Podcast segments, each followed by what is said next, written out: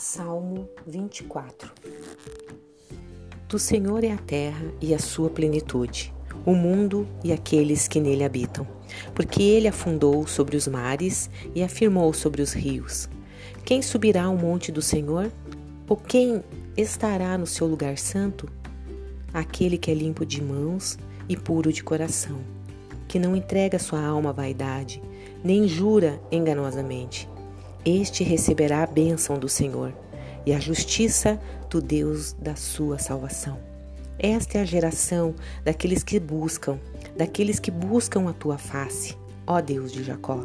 Levantai, ó portas, as vossas cabeças. Levantai-vos, ó entradas eternas, e entrará o Rei da Glória.